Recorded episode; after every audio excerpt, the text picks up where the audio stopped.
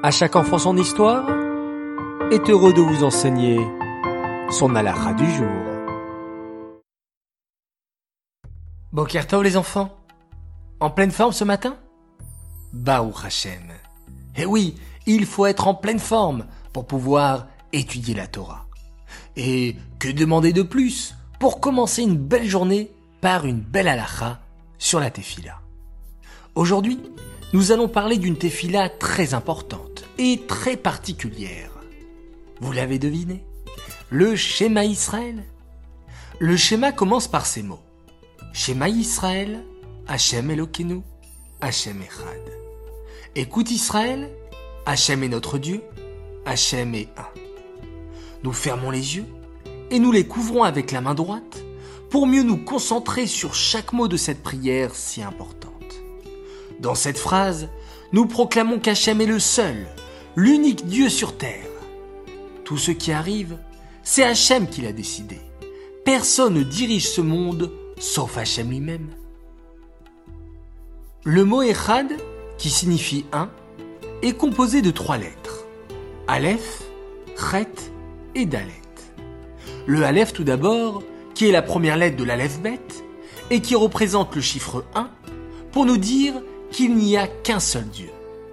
Le Chet ensuite, qui est la huitième lettre de l'Aleph bête, et qui représente le chiffre 8. 8, comme vous le savez, c'est 7 plus 1. Pour dire qu'Hachem est le seul Dieu dans les sept cieux Oui, parce que les enfants, il y a sept cieux.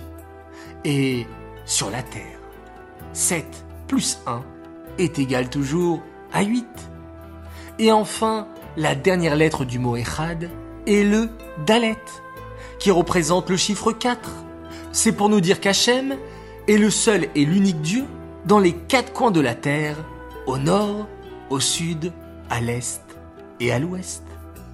Allez les enfants, place à notre question. Pourquoi fermons-nous les yeux lorsque nous disons le schéma Israël? 1. Pour mieux nous concentrer. 2. Pour ne pas voir son sidour. Ou bien 3. Pour pouvoir dormir. 1, 2 ou 3. Les enfants, à vous de jouer. J'attends les bonnes réponses. Pour la question d'hier, qui était la suivante, quelle lettre ne commence pas un pasouk dans la tefila de Hachré Il fallait bien sûr me répondre le Noun, qui est la réponse 2. Vous avez été, encore une fois, nombreux à m'apporter la bonne réponse.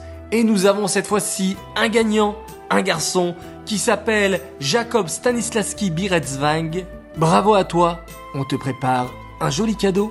Les enfants, je vous dis à tout à l'heure pour la minute qui rassure.